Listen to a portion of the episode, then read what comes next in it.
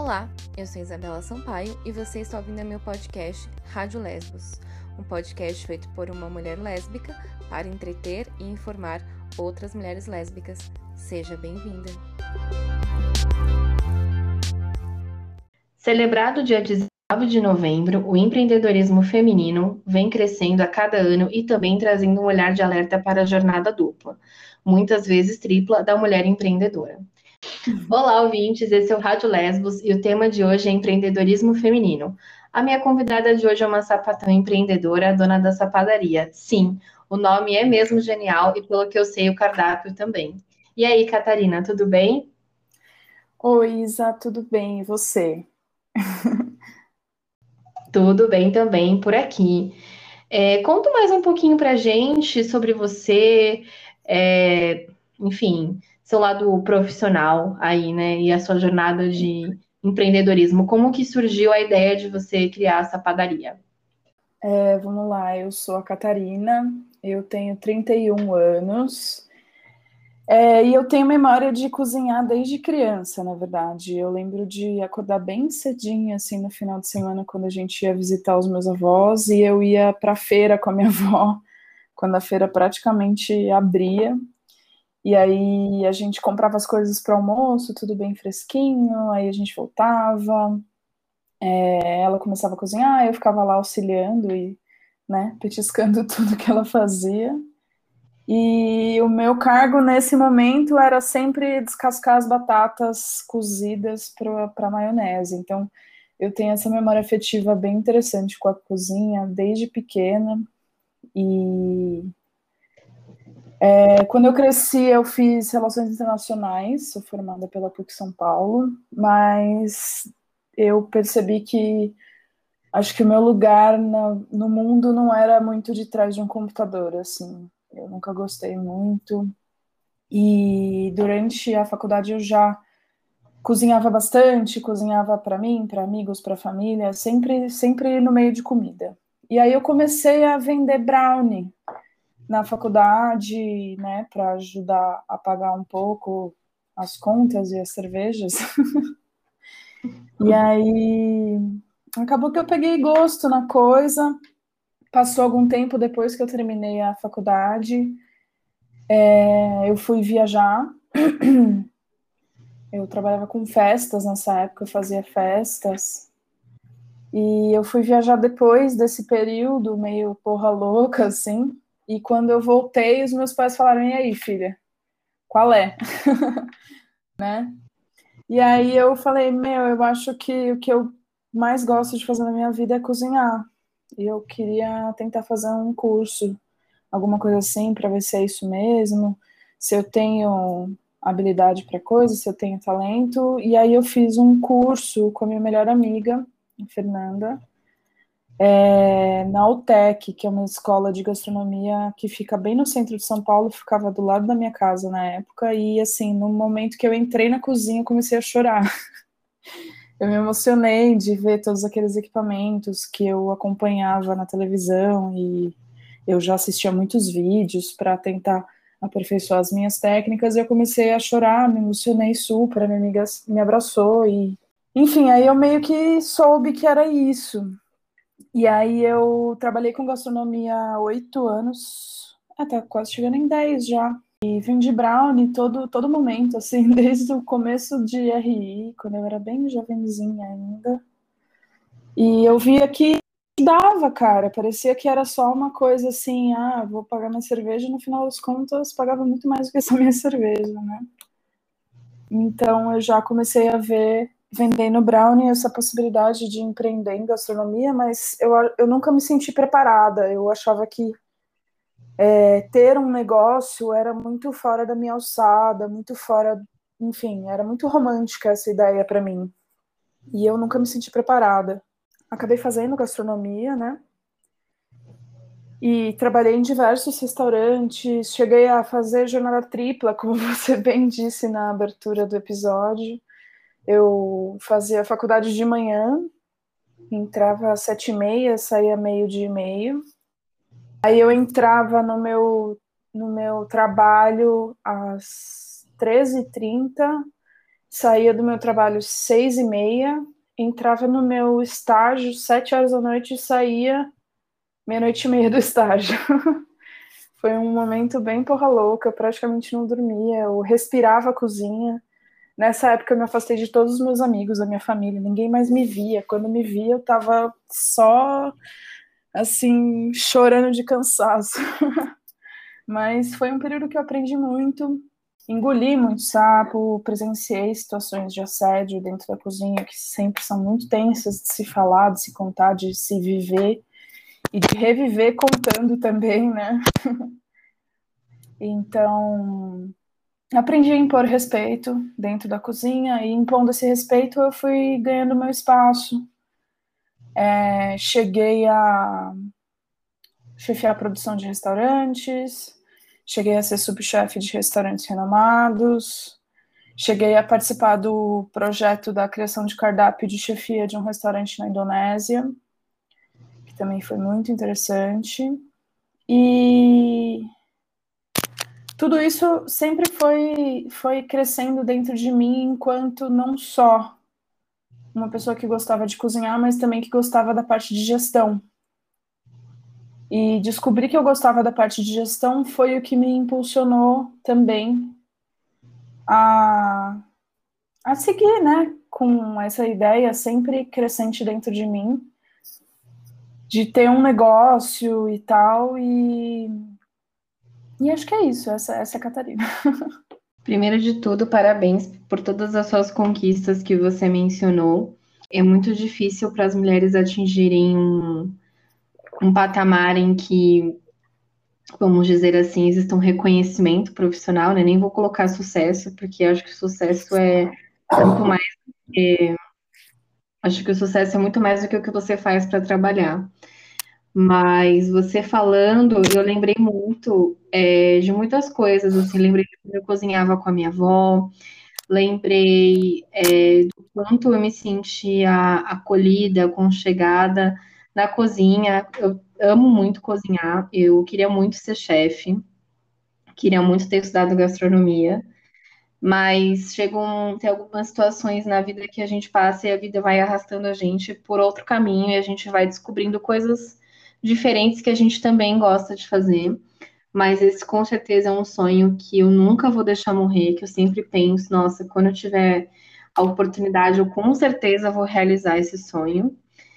E eu gostei muito de quando você estava contando que você nunca se imaginou nesse lugar, porque realmente é muito difícil para as mulheres serem incentivadas a serem donas de si, do seu negócio, é, assumirem algo, terem liderança, serem chefe. Geralmente, quando existe essa posição assumida por uma mulher, existe também a imagem dela ser uma pessoa autoritária, mal-humorada, brava, é, barraqueira, grossa, né? Nós, como autoridade, nunca somos colocadas como pessoas é, admiráveis, né? Como os homens. E aí você também mencionou assédio. Isso me fez lembrar de um caso é, com um chefe muito famoso de cozinha, que obviamente nós não vamos citar o nome, mas eu acho que você talvez saiba de quem eu estou falando, e foi um caso que deu muita confusão é, eu, eu soube há pouco tempo, eu acabei sabendo dessa denúncia de uma forma completamente aleatória, na verdade. E eu fiquei, assim, muito chocada, porque eu já imaginava que existisse assédio, enfim, mas mais voltado para o assédio moral. E ele foi acusado de assédio sexual também, além, né, do assédio moral. Olha, é muito mais comum do que você pode imaginar. Eu conheço pouquíssimos chefes homens que não, não se envolvem em nenhuma história. Infelizmente, não só de assédio moral, mas de assédio sexual também. Tem até umas páginas famosas no Instagram hoje que, que denunciam os assédios, né?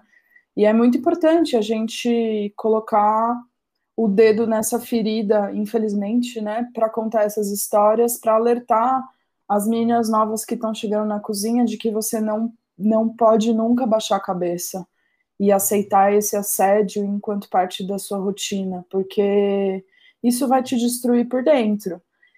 Então você tem que sim se impor.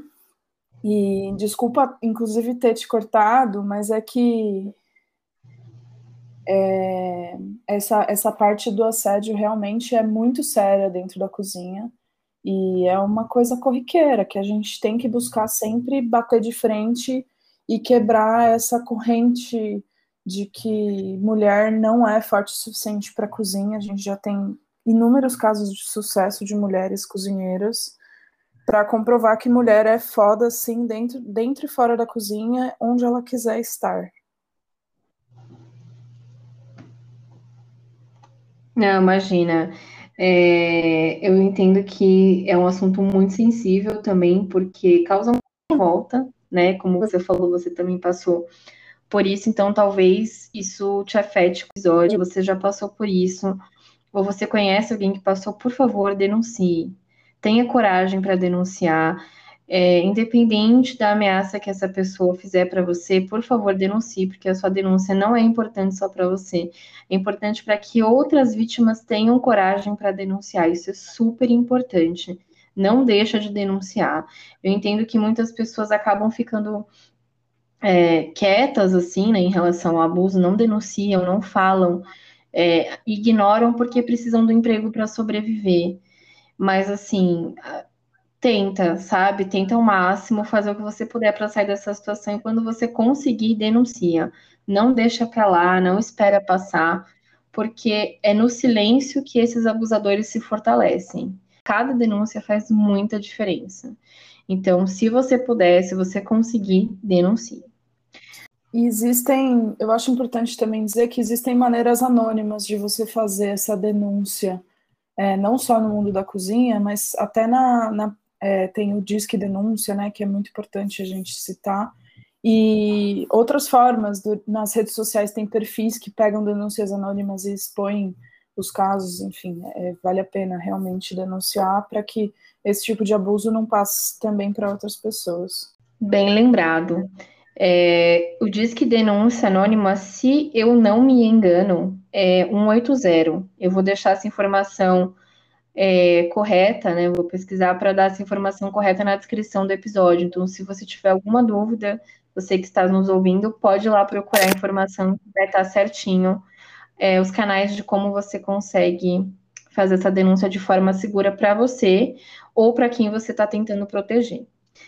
Pois bem, vamos lá, vamos dar uma respirada, porque esse é um assunto realmente muito tenso, muito incômodo de falar, né? É um assunto muito difícil, até porque é impossível você ser mulher e nunca ter sofrido assédio.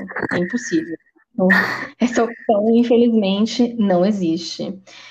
É, como mulher lésbica e empreendedora, quais foram os desafios que você encontrou dentro do empreendedorismo? Claro, você já contou alguns, né? Como é, a privação de contato com os seus familiares e amigos, é, o sono, inclusive, né? Praticamente dormir. É, mas sendo lésbica, qual foi a dificuldade e o desafio maior, assim, que você encontrou nesse percurso? Ou isso nunca foi um impeditivo? Sempre foi tranquilo?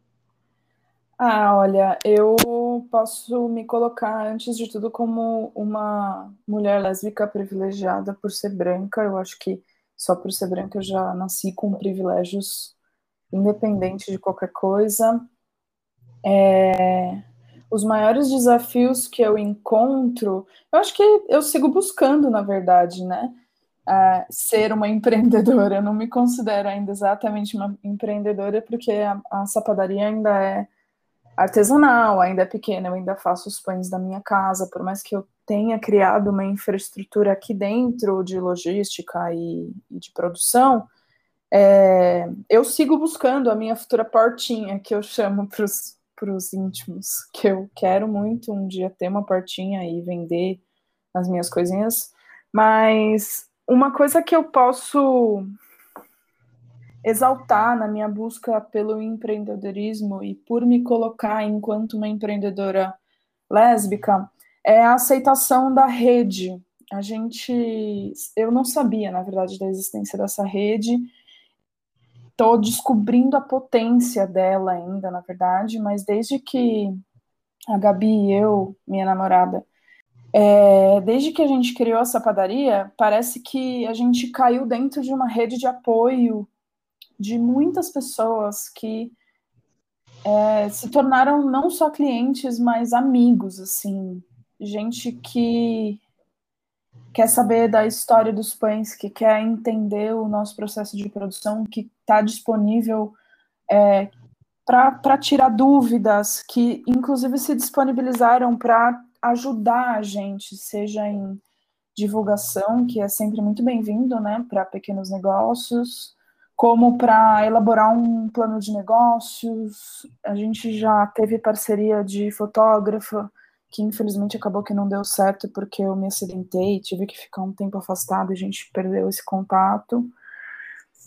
A gente já teve parceria para muita coisa, que, de gente assim, que sem a gente nem saber, visitou nossa página, gostou da proposta, mandou mensagem falando, viu, eu gostei muito, posso ajudar vocês de alguma maneira? Eu faço isso e isso. Então, é, cair dentro dessa rede de apoio é, LGBT foi muito legal. E eu acho que todos os desafios que apareceram a partir do momento que foi criada a página, a gente conseguiu correr atrás porque a gente teve muito apoio. É, os outros desafios que existem, eu acho que existe porque é muito difícil ser empresário hoje, né? E empreender hoje no meio dessa pandemia. E eu tenho muita sorte de não ter aberto alguma coisa antes da pandemia. A essência de estudo está na rede. Se a gente tivesse no, na primeira semana que abriu a, a página, visto que não tem tanto interesse assim, não tem tanto espaço assim, eu acho que a gente não teria seguido em frente, não. É, fica à vontade para você apresentar a ideia, como surgiu, se você quiser também falar um pouco. Inclusive, eu tenho muito essa curiosidade também de saber é, como que é, se dá certo, é, qual, como que vocês lidam com isso, né, com os problemas que surgem durante o trabalho, enfim. E fica aí à vontade para contar para a gente é, como realmente nasceu essa padaria. Tá, eu, eu vou até dar, pedir licença aqui para dar um pouco de risada, porque a grande verdade é que não dá certo. não dá certo, é uma utopia trabalhar com quem você casa, assim, é, para a gente foi um grande desafio. É, a gente já morava juntas, a gente já tinha um relacionamento de mais de três anos e olha, foi bem difícil conciliar morar junto com pandemia, isolamento social, com abrir uma empresa, com tudo. Foi, foram momentos difíceis, mas eu acho que a gente conseguiu superar isso. E o meu acidente, eu, eu tive um acidente, eu quebrei a perna no final de novembro. E eu tive que ficar parada por três meses para minha recuperação. Eu voltei há pouco tempo a produzir pães.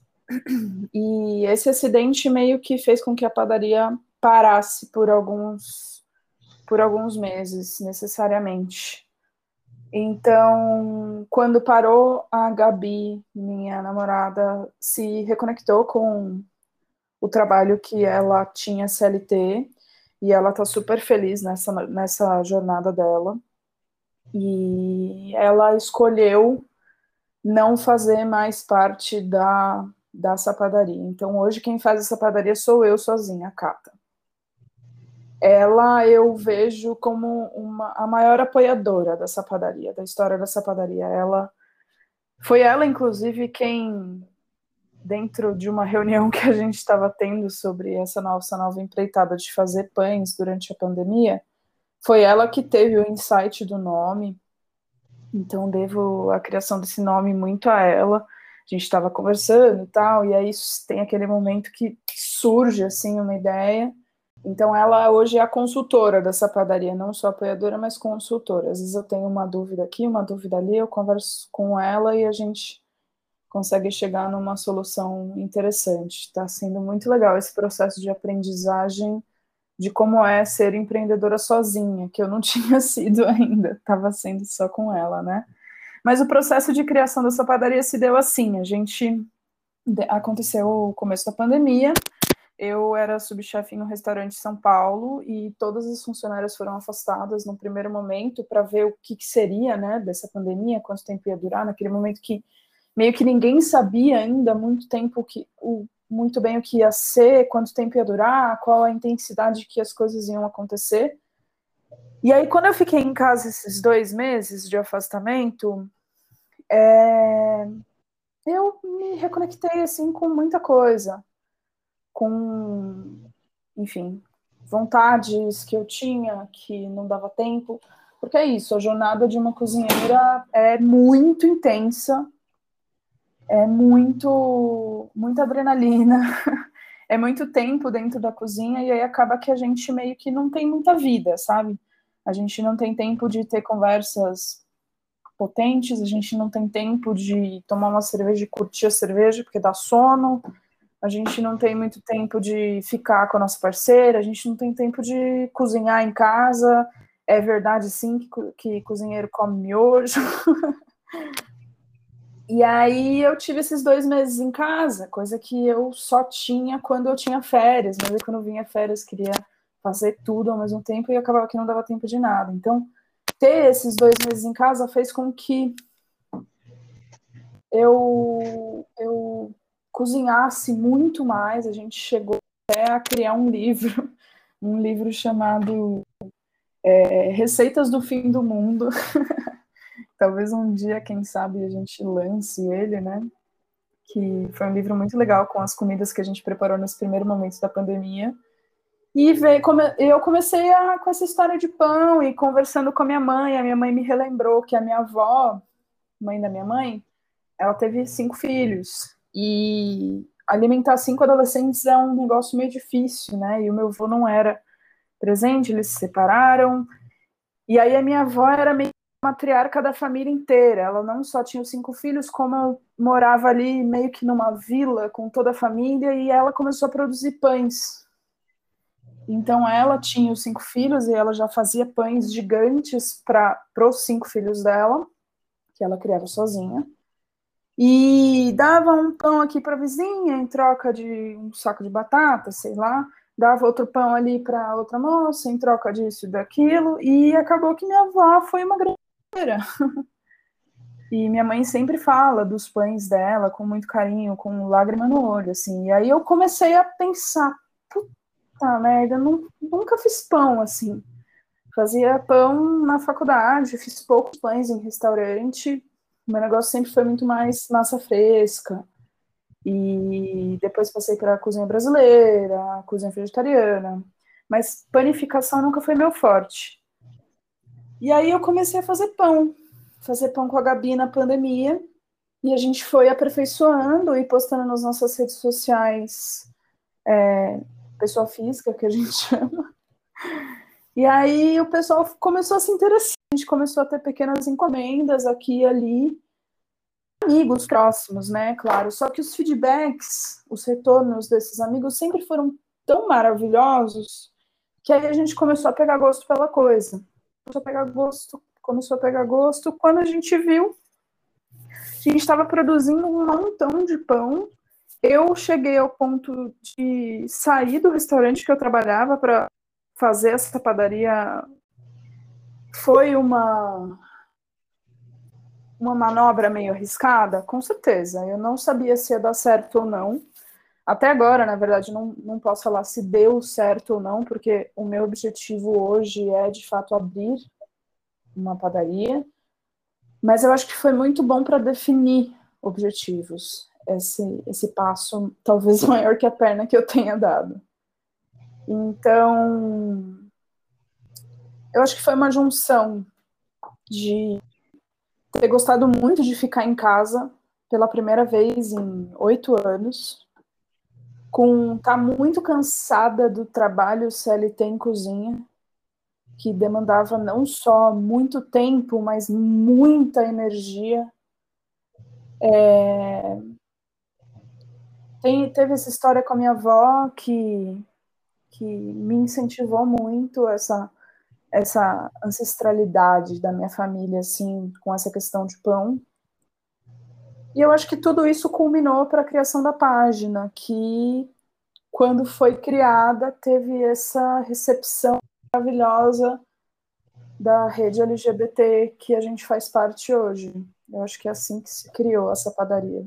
Desculpa ter sido um, pro, um pouco prolixa, é que essa história me comove bastante, assim, foi um processo de muito aprendizado, não só profissional, mas pessoal também. Imagina, esse é um espaço que o episódio bom é quando a convidada fala, quando a convidada conta o processo, porque realmente gera muita curiosidade, né? Às vezes a pessoa que está vindo tem aí a vontade de criar uma padaria, fazer alguma coisa assim, não tem ideia, por exemplo, por onde que ela começa, né?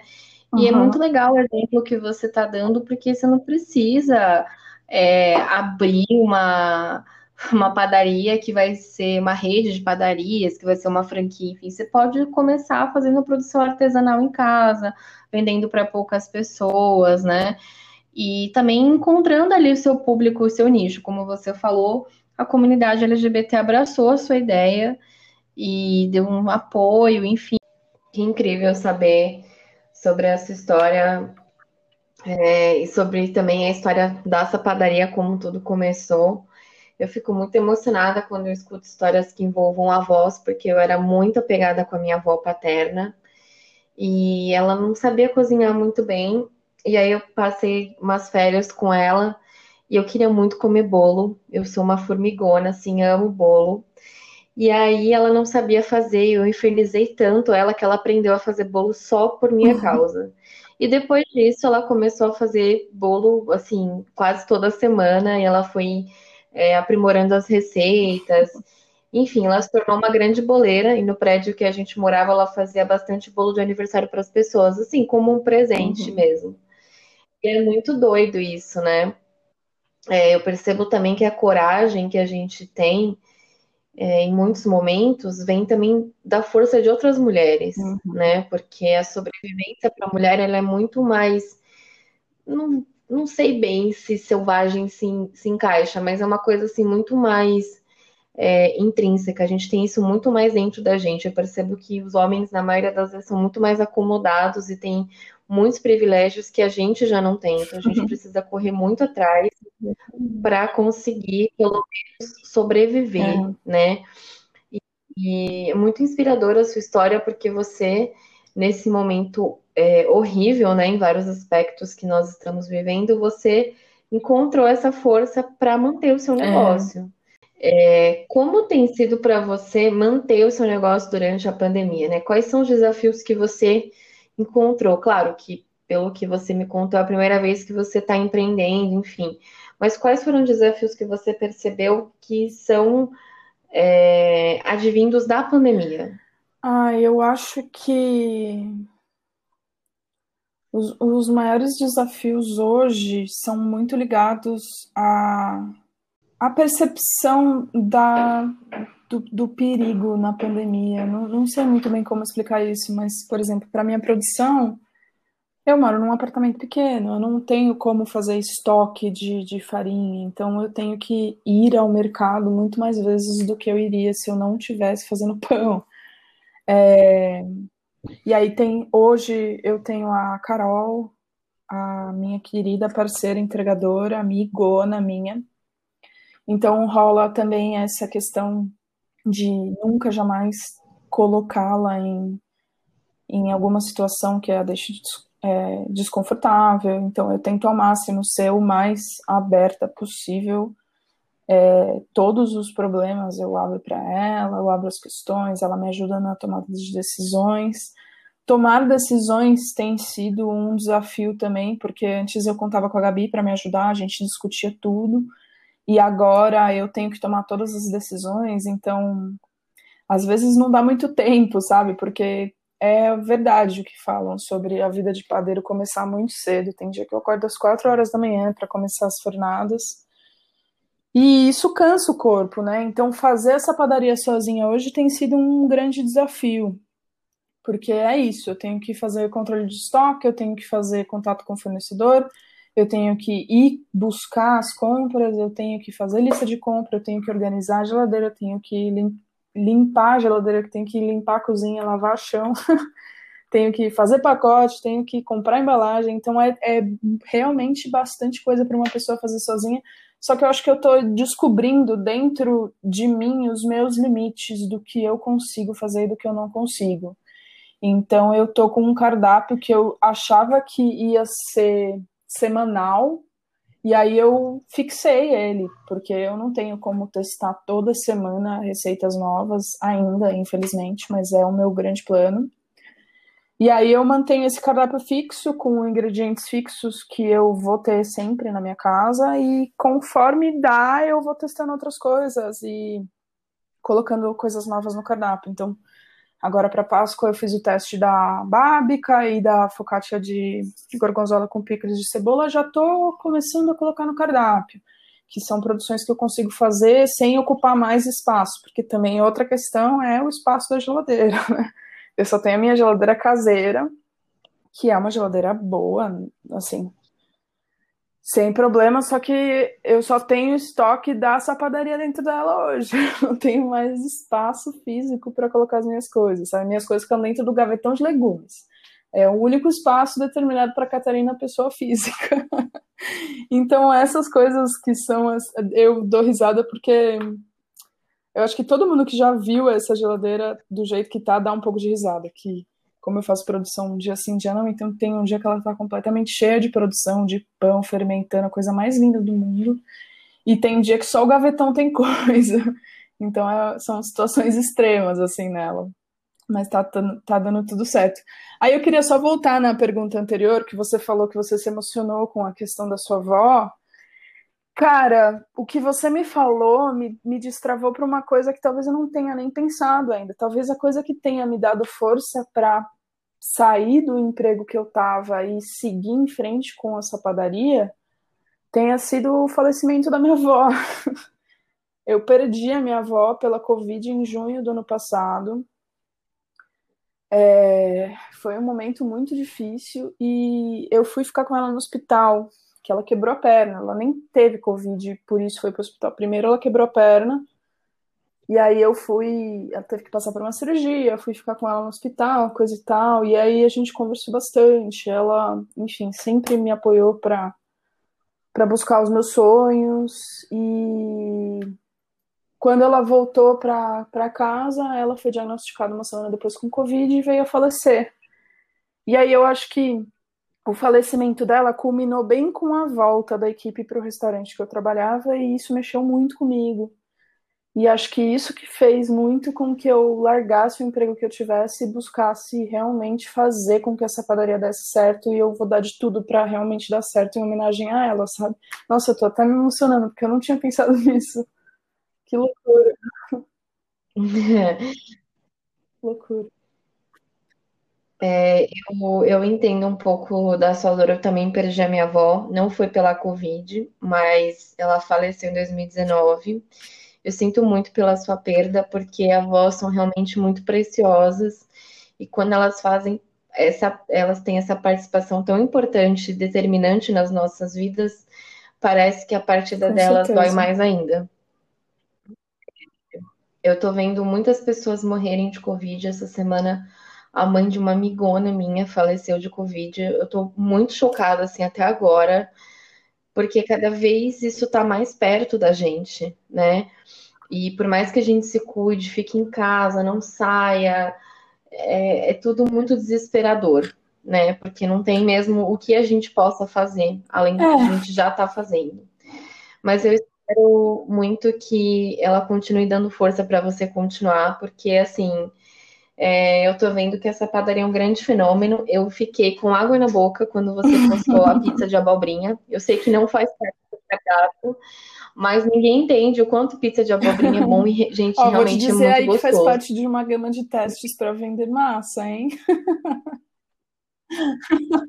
Ó, tá vendo? Já temos uma, uma grande, uma grande favorita para o cardápio. Porque, assim, pizza de abobrinha ah, eu é amo muito também. gostoso. A favorita da Gabi eu... e minha. A gente faz, acho que sempre que dá tempo, assim, a gente coloca de fazer pizza no final de semana, porque é isso, né? É... quer queira, quer não, a gente está no meio de uma pandemia e a gente tenta sempre apoiar os, os pequenos negócios e comprar de quem a gente conhece, de quem a gente quer conhecer, de quem a gente admira o trabalho. Só que é isso, eu vendo pão, então não vivo no luxo, vamos dizer assim, para pedir delivery todo final de semana. Então a gente faz muita massa, a gente faz massa fresca também. Eu às vezes posto no meu perfil pessoal as comidinhas que a gente faz. E acaba que muitas desses dessas comidinhas que a gente faz acabam virando testes para essa padaria, porque são testes que dão muito certo, assim, e ah, é isso. A gente gosta muito de cozinhar juntas e a Gabi tá sempre presente, mesmo não estando fazendo mais parte dessa padaria, ela sempre está presente nas comidas. É, cozinhar com quem a gente gosta e comer com quem a gente gosta também é uma coisa muito importante, né? Faz muito, muito bem. Eu gosto muito de estar em volta das pessoas que eu gosto, comendo, cozinhando. É um ritual que me agrada bastante. É, eu acho que é isso. É, tem uma coisa que eu queria muito te perguntar que não está no roteiro, que é quais são as principais dicas que você daria para quem quer começar a fazer pão em casa, né? Quem quer Nossa. ser um padeiro da quarentena. É, vamos lá, eu acho que a primeira coisa é você entender, primeiro entender qual é o tipo de fermentação que você quer fazer, se você quer fazer uma fermentação com fermento biológico de mercado, se você quer fazer uma fermentação química de um bolo de, de um, desculpa, pão de liquidificador fácil e rápido, ou se você quer fazer de fermentação natural. Se for de fermentação natural, é um longo caminho, mas é um caminho muito mais gostoso, a meu ver. É, tem perfis que eu posso indicar de pessoas que postam sobre o processo de aprendizado do pão. É, eu tenho um colega de trabalho que eu admiro muito, já trabalhei com ele em restaurante, o Ricardo Harbs, que ele tem uma página Harbs no, no Instagram, arroba Harbs. Ele tem um e-book sobre processos de, de fazer pão de fermentação natural, maravilhoso. A grande inspiração para mim e para Gabi sempre foi, sempre será Neide Rigo. Neidoca, maravilhosa. A gente começou fazendo o nosso primeiro levan com uma live que ela fez explicando como se faz o levan. E ela é incrível, então super indico, arroba Neide Rigo.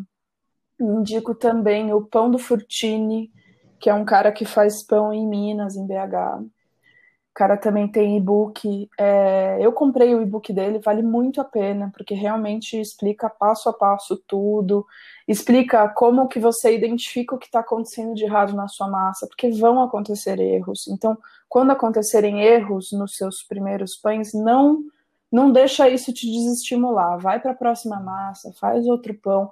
Cada pão tenta fazer uma coisa um pouquinho diferente para você ver o resultado final. É, outra dica, a gente fica muito empolgado quando sai o pão do forno, mas não abra pão quente, porque ele vai estar tá com um aspecto de não pronto ainda, você vai ficar decepcionado, por mais que seja uma delícia jogar manteiga no pão quente, é melhor você esperar o pão esfriar, abrir o pão, colocar uma fatia na frigideira e depois passar a manteiga. É, outro perfil que eu sempre indico para o pessoal seguir, que manda muita dica, é o tem também o Beto Pão Puro, que ele dá muita dica, arroba Beto underline pão underline puro.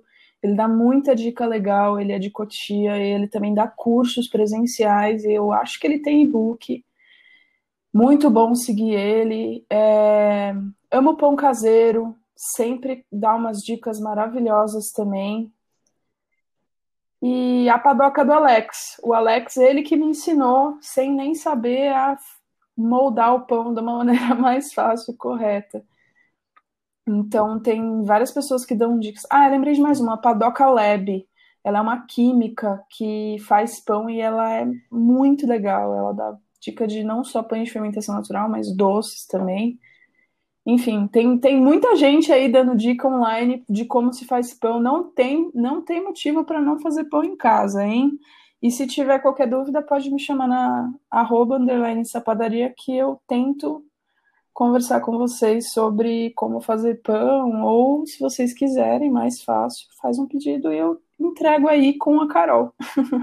então é isso, para você que tem curiosidade em como fazer pão, Segue essas pessoas, eu vou deixar o arroba de todas elas na descrição do episódio, vou falar um pouquinho no Instagram também.